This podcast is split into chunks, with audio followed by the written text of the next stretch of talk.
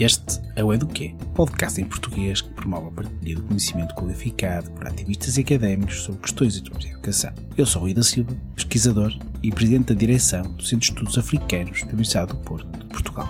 No episódio de hoje vamos tratar sobre as interseções entre educação e comunicação, mais especificamente o campo da educomunicação. Educomunicação é uma das áreas do conhecimento humano que se interessa em compreender, em analisar as relações intrínsecas e necessárias entre dois campos diferentes. O campo da educação, esse fenômeno social que acontece em todas as sociedades, em todos os tempos da humanidade, dentro e fora da escola, e a comunicação social, que tem a ver com os recursos utilizados para estender a voz de um para muitos, via rádio, via TV, via internet, via recursos tecnológicos que levam as vozes e as imagens para mais longe. Para isso, temos connosco Grácia Lopes Lima, que é criadora do projeto Cala a Boca Já Morreu, coordenadora do projeto Trecho 2.8 e doutora em Educação pela Universidade de São Paulo.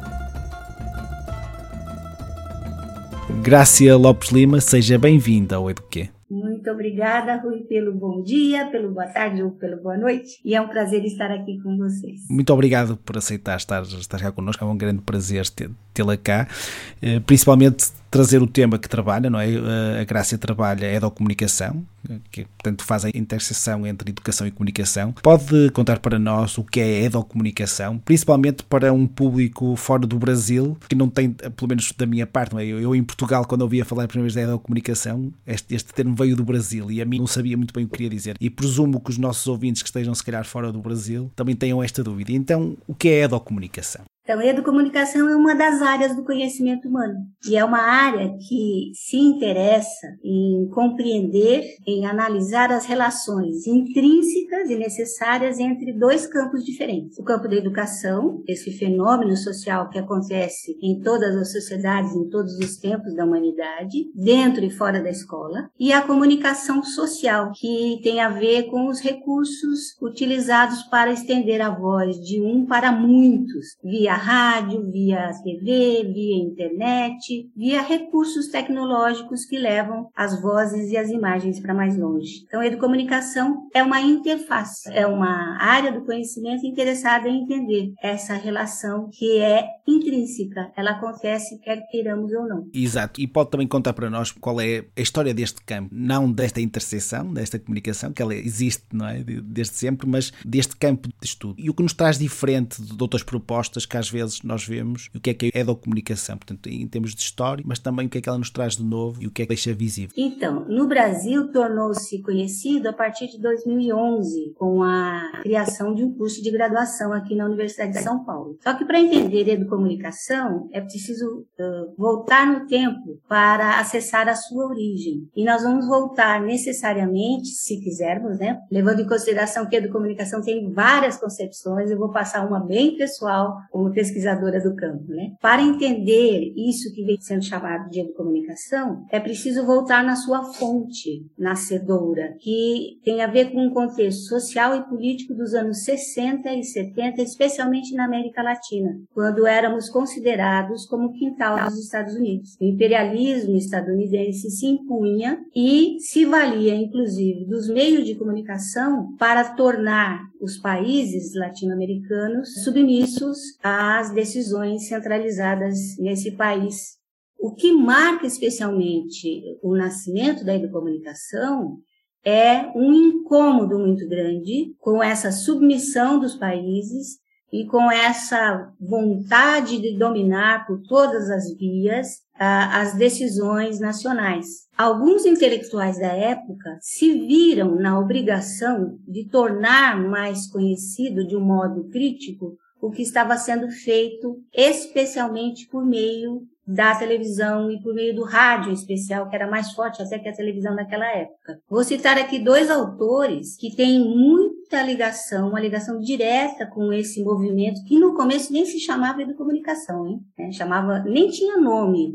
Era uma ação com a vontade de levar mais para frente a força que os Estados Unidos tinha para submeter os países. São os autores Paulo Freire, que do lado da educação vai dizer que vingava um sistema educacional para ensinar a, subserviência, daí ele ter chamado de educação bancária, né, uma educação que se resumia em decorar conteúdos, em saber conteúdos, simplesmente para transmitir e não para pensar sobre eles, uma educação alienante e ela alienadora. De um lado, então, Paulo Freire, do lado da educação. E um outro autor que não é tão conhecido como deve ser, que vem da comunicação, chamado Mário Kaplum. Mário Kaplum, uruguaio, uma trajetória marcadamente profissional na área de comunicação. Ele foi diretor de, de, de programas de rádio, é, de, de programas de TV, conhecedor do como se produz comunicação social, para que a voz de uma pessoa alcance inúmeras pessoas. E naquela época, dos anos 60 e 70, e ainda eu diria que isso ainda vinga, são os meios de comunicação a mais barata forma de entretenimento das pessoas. E ao entreter, essa comunicação pode também, tanto quanto a educação a qual o Paulo Freire se referia, alienar as pessoas. Isto é, é trazer diversão, sem diversão as pessoas enlouquecem, mas contribuir para que as pessoas não entendam criticamente o porquê as coisas lhes chegam pelos meios de comunicação da forma como chegam. Então, nos anos 60 e 70, influenciados também pela teologia da libertação, um movimento da Igreja Católica muito importante, que não pode deixar de ser citado, entendia que evangelizar as pessoas era evangelizar os pobres, era fazer com que os pobres, as camadas oprimidas, é, entendessem por que são oprimidas. Bem na linha do que Paulo Freire também vai contribuir para a gente entender na pedagogia do oprimido. Nesse contexto, Mário Kaplum resolve se valer de tudo que ele aprendeu fazendo rádio como diretor e fazendo TV, vai se valer desses mesmos recursos e dessas mesmas tecnologias para garantir que pessoas leigas produzissem comunicação. Então ele reúne agricultores de diferentes lugares que não se conheciam, especialmente pela distância, pela dificuldade de se verem presencialmente. Ele se vale dos recursos do rádio para conectar regiões diferentes. Mais do que isso, para conectar agricultores de regiões diferentes. Existia na época, talvez vocês mais novos nem saibam, mas se colocarem na internet vão ver, é muito interessante. O que existia eram gravadores grandes e fitas cassetes com lado A e lado B. Foi valendo-se desta alta tecnologia da época que Mário Kaplum criou o que mais tarde vai ser chamado de educomunicação. Ele usou esse recurso simples para que grupos de agricultores conversassem. Então, com o gravador do lado A, um grupo de agricultores de uma região falavam o que bem entendiam, que bem entendiam. Essa fita cassete era levada por vários caminhos para uma outra região. E nessa outra região, quem recebia a fita ouvia a gravação do lado A, virava a fita para o lado B e também gravava, o que bem entendia. Lembrando bem que são trabalhadores, agricultores. Essa fita passou a ir e voltar, ir e voltar. À medida em que os agricultores das diferentes regiões começaram a se ouvir e a ouvir o que os outros falavam, eles começaram a perceber que eles tinham pontos em comum na forma de trabalho que eles realizavam. Começaram a analisar as relações com os patrões, os salários recebidos, as condições de vida e as condições de trabalho. Aos poucos, esse intercâmbio, que foi chamado de cassete fórum, um fórum, né, um diálogo entre as regiões, permitiu ao Mário Caplum entender que o rádio, o gravador, né, estava servindo para criticamente as pessoas entenderem o mundo real e que o meio de comunicação, ao invés de alienar, estava contribuindo para que as pessoas se tornassem sujeitos e não objetos da história. Assim nasce o que muito mais tarde vai ser chamada de educomunicação, que na verdade poderia ser resumido como educação para a consciência crítica, para a autonomia usando-se os meios de comunicação. No caso, na época, o recurso que havia, que era gravador. Atualizando, qualquer meio de comunicação pode permitir que as pessoas exerçam o direito de também produzir comunicação. Foi muito interessante este caminho, não é? Eu ainda tenho idade para cassetes, porque eu gravava também o lado A e o lado B, mas não, é, não este fórum, e parece muito interessante esta história, se calhar para os nossos ouvintes mais jovens, Sim, os mais jovens e os mais velhos também, nem todos os velhos sabem. O que nós temos como síntese do que vem a ser educomunicação na sua origem é que era uma ação política. Não era algo que nasceu para entreter, não era algo que nasceu por modismo, mas por comprometimento de seus idealizadores, calcados no contexto social. Esta é uma grande marca do nascedouro e que nós, incluindo Mariana, estamos incluídas desde os anos 90, que é como que a gente inclui todas as pessoas numa ação política, que significa consciência de si, consciência do lugar onde está, do modo de vida e das relações estabelecidas. Exato, e também espaços de resistência, não é? E o que eu estava, as cassetes, não é? Passou por este fórum e quando eu ouço descrever, e hoje em dia, não é? Com os meios de comunicação que nós temos acesso, com os celulares, etc. Agora, não é? As potencialidades são outras, mas e, como é óbvio, o que estamos aqui agora a gravar um podcast com este diálogo, não é? Vocês em São Paulo, eu neste momento em, Portugal, em Viseu, no centro de Portugal, estamos aqui a fazer comunicação, estamos neste diálogo, só que agora já nos permite, em vez de estarmos à espera do lado, de ouvir o lado A e o lado B, conseguimos interagir em tempo real. E se calhar, agora avançando e olhando para, por exemplo, os episódios que nós lançamos, principalmente recentemente lançamos um episódio sobre educação e colonização. Estamos nesta temporada do nosso podcast, nesta segunda temporada do Eduque, a tentar olhar para outras práticas e penso que o, que nos escreveu eh, mostra como a edocomunicação pode colaborar neste processo, não é? Nos anos 90, quando, quando falou, eh, eram as questões do imperialismo americano, não é? Dessa narrativa e também eh, hoje em dia pode ser usada também para estes processos de descolonização, de educação, etc. Pode-nos dar exemplos de como na atualidade a edocomunicação está a ocorrer, não é? Tendo em conta esta evolução também dos meios tecnológicos, mas também também dos vários espaços, dos vários fóruns de discussão? Educomunicação, na, na origem, nasceu fora da escola, né? Nasceu na sociedade, incluindo adultos, não necessariamente alfabetizados. Com o passar do tempo, essas aproximações evidentes entre comunicação social, educando as pessoas, né? Comunicação como a aproximação necessária entre educação e comunicação social, nós vimos que pessoas acadêmicas e profissionais da área de educação se interessaram por tentar trazer esses princípios para a escola escola. Então, nós hoje vemos a educomunicação muito ligada à educação escolar, à educação formal, vingando. Em São Paulo, por exemplo, aqui no Brasil, nós temos uma experiência de 2001 a 2004 de formação de profissionais da educação, de diretores, de coordenadores, incluindo estudantes, para tentar aproximar isso que a gente citou, que Mário Capulon fez, ou seja, de usar as tecnologias do rádio para que as pessoas se escutem, escutem a si, escutem os outros, se organizem é, de forma a construir uma sociedade solidária, aberta ao diálogo e promotora de direitos. Quando chega na escola, a coisa se complica, porque não há como a gente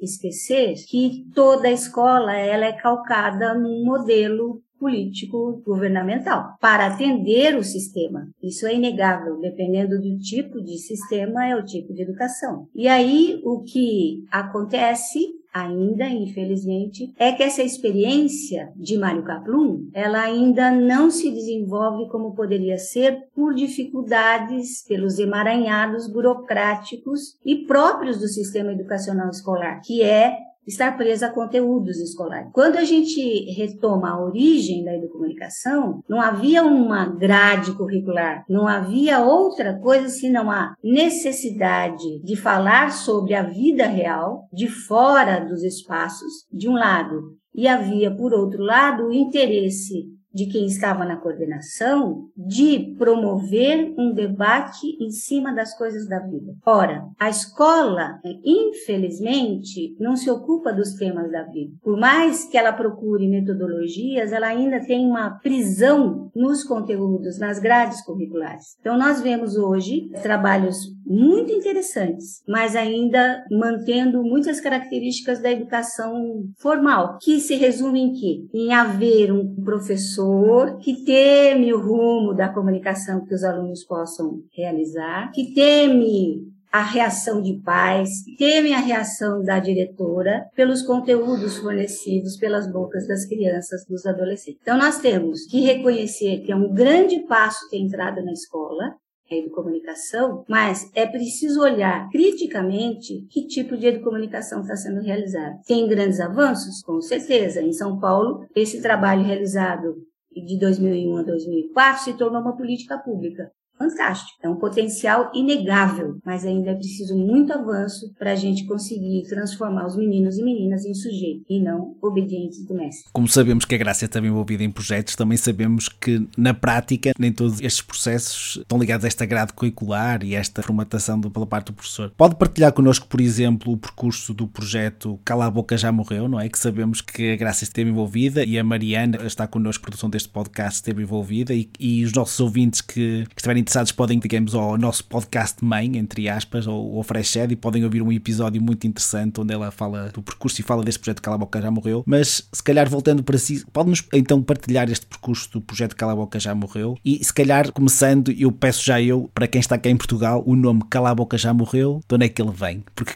a nós isto não nos diz. Eu sei que está ligado a brincadeira e a jogo de crianças, mas se calhar começar por aí e se calhar depois explicar-nos então este percurso e como este projeto se calhar está ligado a esta perspectiva mais emancipatória e de criação de sujeitos, que é um dos fins da educomunicação, como nos explicam. Falar do projeto Cala a Boca Já Morreu é uma forma de renovar as esperanças, porque na época a gente nem sabia que existia de comunicação. Olha, é muito interessante isso. Na época éramos dois professores, ou seja, da área da educação, inquietos com a educação. E na nossa região havia uma rádio comunitária, rádio comunitária diferente da comunicação hegemônica do, dos grandes meios de comunicação na mão de grandes empresários, tem a finalidade de fortalecer as pequenas comunidades. O Cala Boca Já Morreu nasce como um programa de rádio. Em 1995, aqui na zona oeste de São Paulo, nasce de uma parceria, que é um ponto importantíssimo a se destacar como necessário quando se pensa em educomunicação para a emancipação. Sozinhos,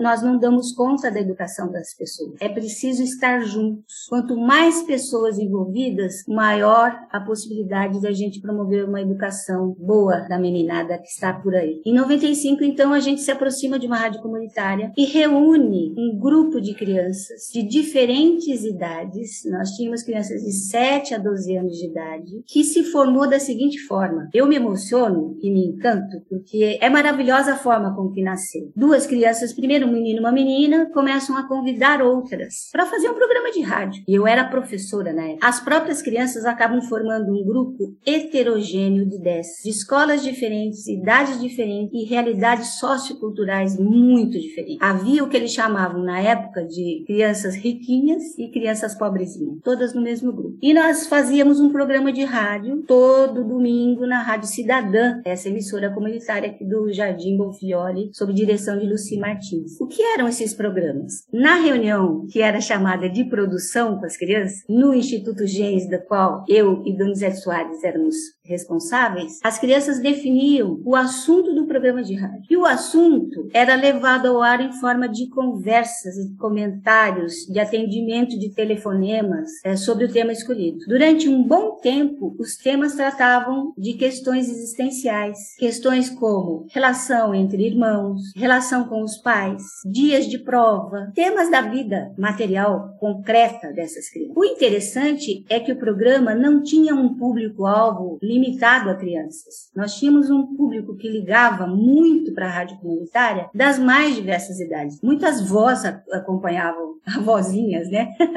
Vovozinhas acompanhavam os programas e crianças também. Aos poucos, os temas existenciais se esgotaram. E aí, sobre o que, que o grupo vai querer falar agora? Quando isso acontece, já havia passado quase um ano do, do, da experiência e as crianças passaram a escolher temas para os outros temas para os programas. E aí, para evitar competição e evitar invejas, é, isso existe entre as crianças também, né? Competição e inveja estão sempre presentes. As crianças podiam escolher ser âncora de um bloco, de uma parte do programa. E âncora não significava a pessoa mais importante do bloco. Âncora é aquele que impediria que o barquinho ficasse à deriva, segurasse o barquinho no tema escolhido para o bloco. E aí surgiram blocos. Mariana Cazê, que está na produção desse podcast, por exemplo, realizou um bloco lindíssimo chamado Leitura da hora. Por exemplo, um dos blocos que ela pôde ancorar chamava-se Leitura da Hora, quer dizer, leitura legal, que era um bloco em que o grupo, sob a ancoragem da Mariana, podia comentar os livros que lia. E aí entra um outro aspecto importante nas parcerias, que era a gente conseguir que as editoras nos mandassem livros. E as crianças liam muito todos os livros antes de vir um autor conversar com elas no estúdio. As conversas com os autores desse bloco em específico era sobre os livros que as crianças efetivamente tinham lido porque queriam ler e não porque a professora mandou. Esse era um bloco. Nós tínhamos o bloco Criança e Ecologia, nós tínhamos o bloco Notícia Quente é com a gente. O Notícia Quente era um bloco para comentar as coisas que chocavam os sentimentos, as emoções das crianças, como por exemplo a ruína que aconteceu na explosão de um shopping na, na região. Então, o programa Cala a Boca Já Morreu acabou sendo um programa de rádio que mostrava que criança tem o que dizer sobre qualquer assunto, desde que elas estejam num grupo e ela não se sinta individualista. Ninguém faz programa bom sozinho. Então, o grupo fazia um programa bom. Com o passar do tempo, não muito tempo demorou, para que essas produções domingueiras ficassem conhecidas e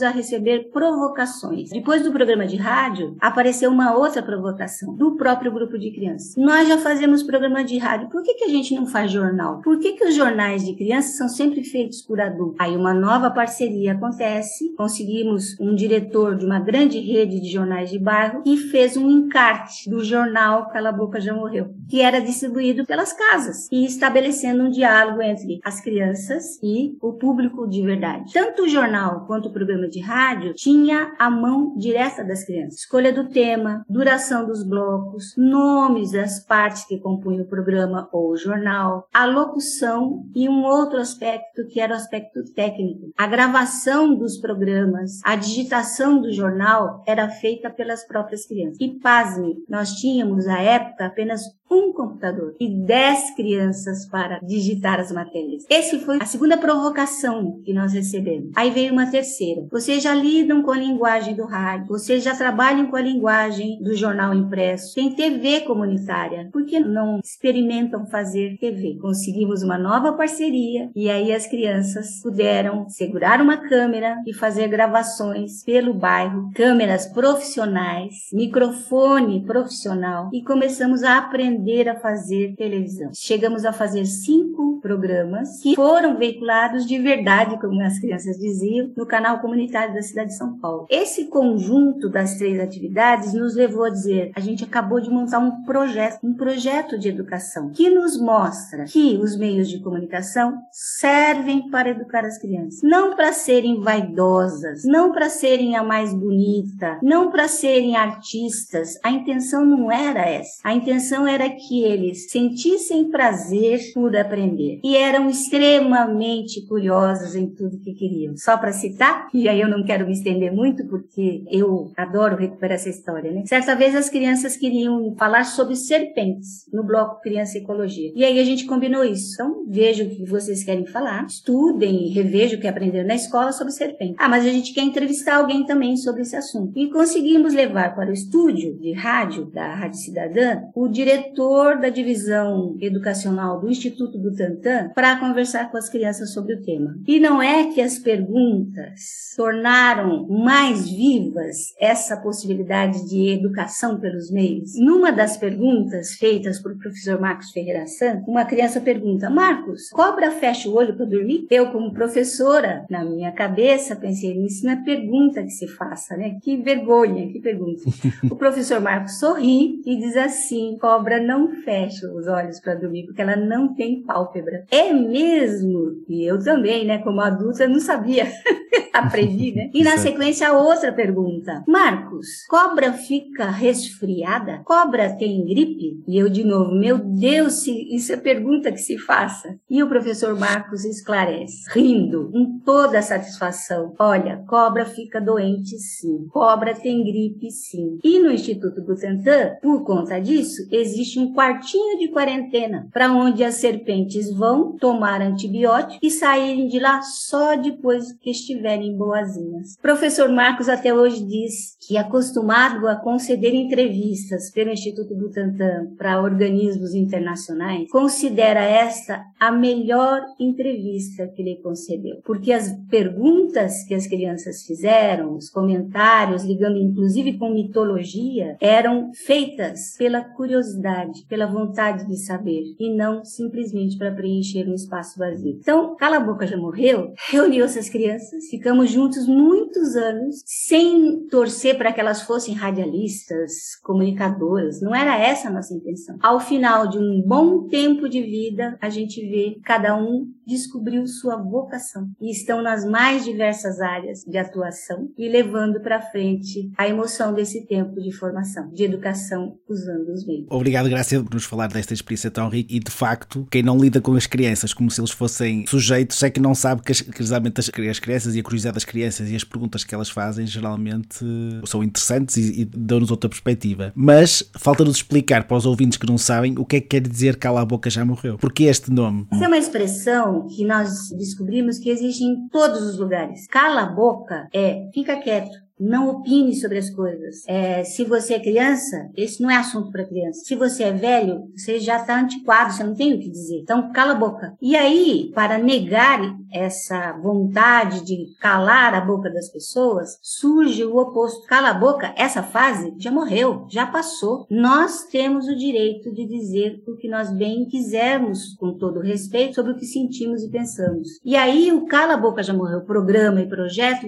tem um subtítulo que é Cala a Boca Já Morreu, porque nós também temos o que dizer. Exato, como nós sabemos, as crianças têm sempre o que dizer desde que elas tenham esse espaço e sejam tratadas com esse respeito e não sejam tratadas como. não, não sendo sujeitos, ou seja, quando não são tratados como objetos. Ao ler Mário Caplum, a gente vê relatos muito interessantes, muito semelhantes ao que a gente viu no Cala a Boca Já Morreu. Mulheres agricultoras no grupo, tudo coletivo, isso é um dado importante. Muitas mulheres, ao fazer programa de rádio, ficavam quietas, porque achavam que não tinham direito de falar do jeito que elas sabiam falar e ficavam em silêncio. Somente aos poucos foram adquirindo essa facilidade, essa possibilidade de transformar em palavras inquietações, sonhos, etc.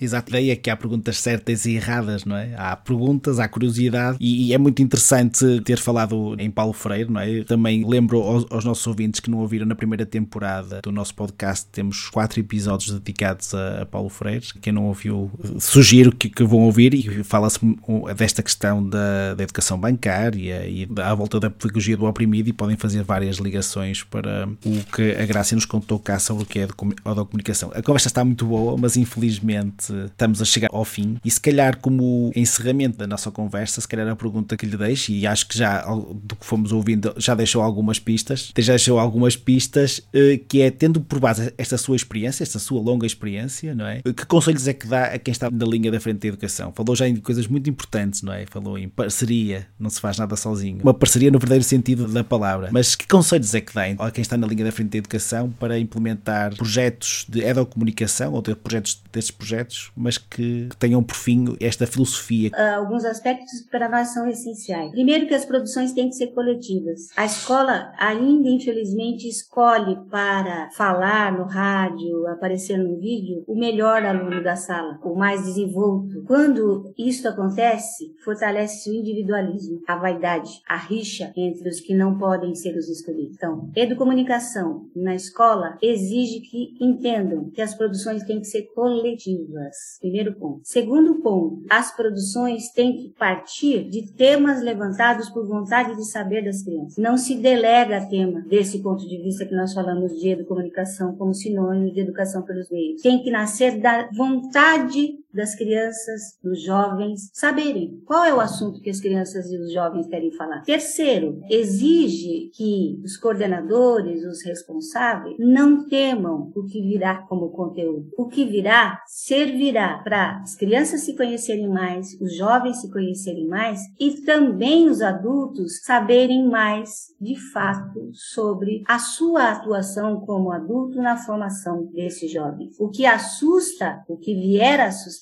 é um alerta porque é resultado da educação recebida por essas crianças, por esses jovens. O outro aspecto é parceria. A educação, assim como a gente citou no Cala Boca Já Morreu, ela é para fora, é abrir horizontes, abrir oportunidades para que essas crianças, esses jovens, conheçam outros espaços. Sair da escola é muito importante. Ficar dentro da sala de aula é confinar o conhecimento. Programa de rádio, é, vídeo, seja o que for, podcast que hoje também está sendo feito na escola, possibilita circular pelo mundo de verdade. Recentemente tivemos uma experiência muito interessante. Na época da pandemia, eu fiz uma consultoria pela Unesco para a prefeitura aqui, para a Secretaria de Educação aqui de São Paulo. E nós usávamos eh, só as tecnologias à distância, não havia possibilidade da aproximação. E não é que a meninada conseguiu fazer entrevistas nas unidades de saúde dos bairros,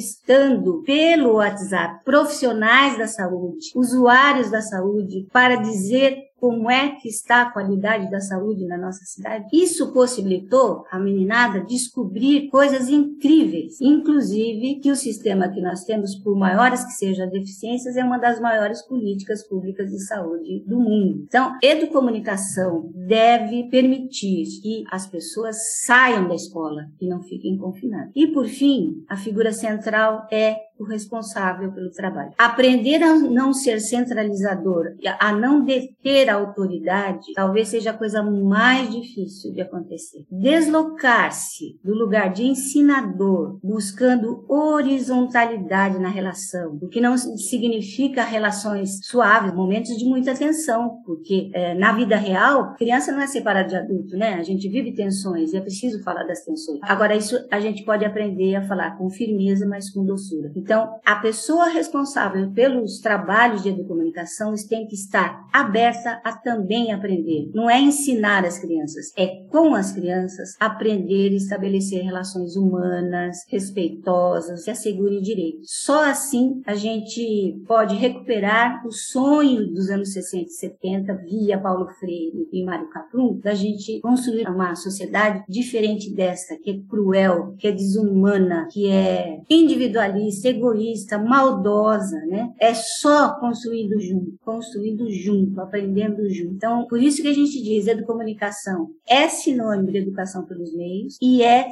sempre uma ação política. Não Exato. é para melhorar a qualidade da educação, não é para diminuir violência, é para a gente aprender a ser mais humano. Exato. Com esta dica final, portanto, esperemos que a educomunicação seja mais usada na escola, que aprendamos todos a ser mais humanos e, e tenho a certeza da, não é, e da sua experiência que nos relatou estes projetos deixam de certeza marcas para o futuro das crianças, para esta construção de seres humanos mais solidários e com um pensamento crítico. E como todos os atos são atos políticos, não é? Mesmo quem diz que é neutro está a tomar uma posição política. Grácia, muito obrigado por ter vindo ao Eduquê.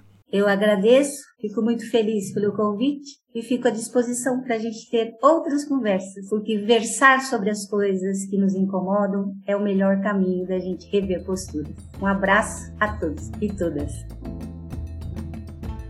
A transcrição deste episódio está disponível no site da campanha e traduzida para inglês no site freshedpodcast.com. As opiniões expressas pelo programa correspondem apenas aos apresentadores entrevistados e não necessariamente representam posições institucionais de Freshed Campanha Nacional para o Direito à Educação. Se você gostou do Eduquê, por favor, faça a sua avaliação marque as 5 estrelinhas para o Eduquê na sua plataforma de podcast favorita, isso nos ajuda muito mesmo. O Eduquê tem produção executiva de René Simão e Brem, Mariana Caselato, José Leite Neto, Rui da Silva e Suzanne Verts são produtores, a música original do Eduquê é de Joseph Minadeo do Patron Base Music. O Eduquê é financiado pela Open Societies Foundation, pela NORA, que é a Rede de Políticas Internacionais e Cooperação em Educação e Treinamento, pelo Instituto de Educação da University College London e por ouvintes como você. Faça a sua colaboração em fechadpodcast.com donate ou em direitaeducacão.colabore.org. Obrigado pela atenção. Aqui quem fala é Rui da Silva, pesquisador e presidente da direção do Centro de Estudos Africanos da Universidade do Porto, Portugal. Estaremos de volta no mês que vem. Até lá.